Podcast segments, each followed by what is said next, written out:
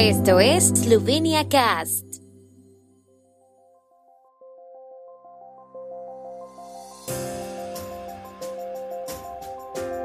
Noticias. Presidente esloveno continúa su visita en Luxemburgo.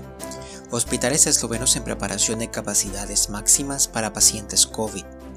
Primer ministro Janša responderá preguntas de los diputados en el Parlamento.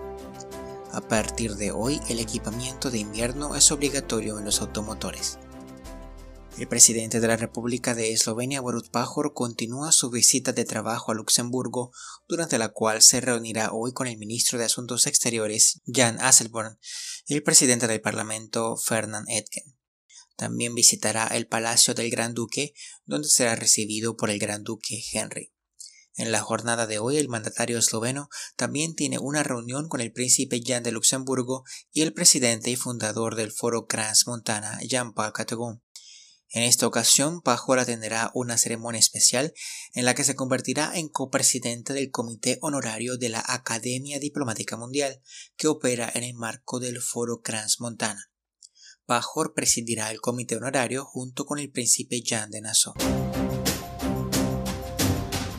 El fin de semana pasado aumentó el número de personas infectadas por el nuevo coronavirus que necesitan tratamiento hospitalario.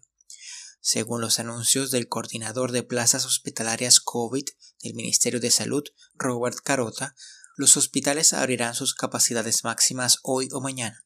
Se trata de un total de unas 1.200 camas, de las cuales 280 son para cuidados intensivos. Carota expresó el sábado su esperanza de que 1.200 camas sean suficientes. Según cifras del gobierno esloveno publicadas ayer, 990 pacientes con COVID son tratados en hospitales, 227 de los cuales necesitan cuidados intensivos. Mientras tanto, el autotest obligatorio en las escuelas comenzará el miércoles. La Asamblea Nacional comenzará hoy su sesión ordinaria con preguntas parlamentarias al primer ministro Yanis Janša. Las preguntas al jefe de gobierno están relacionadas con el pago de impuestos, la corrupción, la gobernabilidad, la propuesta de armonización extraordinaria de las pensiones y las medidas epidemiológicas. El diputado del partido de Alenka Bratušek, Marco Vandelli, le preguntará a Janša cuál es su posición sobre el pago de impuestos y los que evitan pagar impuestos.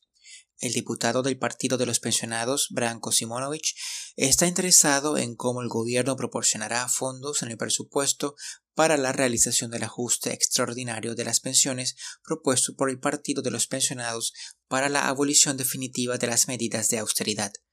Ania Bach-Schibert, del Partido Democrático Esloveno, preguntará al primer ministro qué medidas epidemiológicas podemos esperar del gobierno para prevenir aún más la propagación del COVID-19. Matei Tashner Vatovets del Partido Izquierda anunció que preguntará sobre el tema de la corrupción y la gobernabilidad del país. Inicia el periodo de uso obligatorio del equipamiento de invierno en automotores que durará hasta el 15 de marzo del próximo año. En otoño e invierno, los conductores deben tener en cuenta que debido a la lluvia y a la nieve, las carreteras eslovenas suelen estar mojadas y resbaladizas, a mayor cantidad de hojas en la carretera. La visibilidad se ve reducida por la niebla y también los días son más cortos. Las llantas adecuadas son cruciales para una conducción segura, ya que son la única parte de contacto del vehículo con la carretera, por lo que los conductores deben asegurarse de que siempre sean óptimas.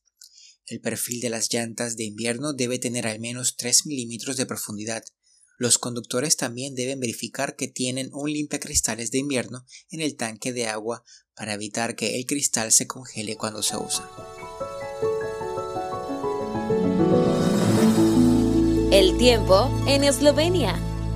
El tiempo con información de la ARSO, Agencia de la República de Eslovenia del Medio Ambiente.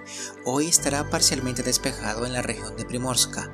En otros lugares estará de moderado a mayormente nublado. Las temperaturas máximas del día serán de 7 a 11, en la región de Primorska de 14 a 18 grados centígrados.